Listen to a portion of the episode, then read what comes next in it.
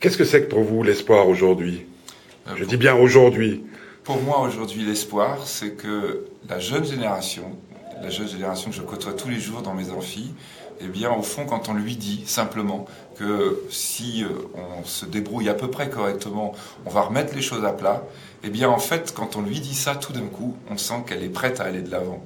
L'espoir, c'est ça. C'est-à-dire que les jeunes aujourd'hui sont effectivement déprimés quand ils entendent les nouvelles du monde, mais que si on leur dit à un moment donné qu'on va essayer juste de leur redonner un monde à peu près correct, eh bien, ils sont au moins euh, autant que nous, l'étions, prêts à aller de l'avant, à saisir les opportunités des technologies nouvelles, de l'ouverture du monde, pour construire quelque chose qui puisse leur sembler, puisse leur sembler satisfaisant. Je crois que l'espoir, il est avant tout là, euh, et je crois que l'espoir, de toute façon, ne pourra toujours, toujours que passer par la jeunesse.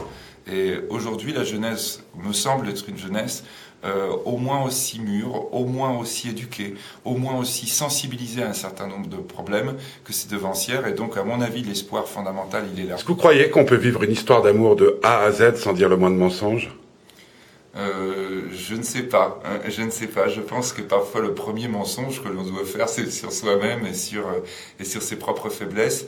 Alors je ne sais pas la question du mensonge, la question de la vérité, c'est toujours quelque chose de compliqué. Euh, je crois quand même qu'il y a toujours des replis d'ombre, que les replis d'ombre sont utiles et sont parfois le mystère, et le mystère fait quand même l'essence, le sel de la vie tout connaître, tout voir, euh, on va dire la télévision qui éclaire tout, euh, c'est pas forcément le plus passionnant. Le livre est formidable, il vous laisse tout un tas de possibilités justement d'avoir des choses qui restent dans l'ombre. Alors est-ce qu'on doit appeler ça mensonge? Quand c'est vraiment un mensonge, c'est-à-dire quand on veut tromper l'autre Là, c'est peut-être quelque chose d'un petit peu plus gênant. Dans votre domaine, la place du mensonge?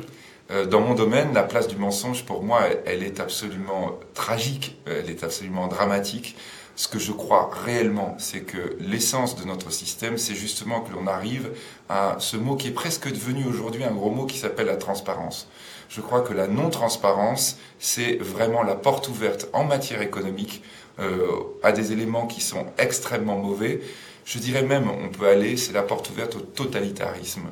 C'est-à-dire celui qui cache en matière économique, c'est celui effectivement qui va essayer de garder à son profit un certain nombre d'éléments et donc qui va, on va dire, aller à l'encontre du bien public.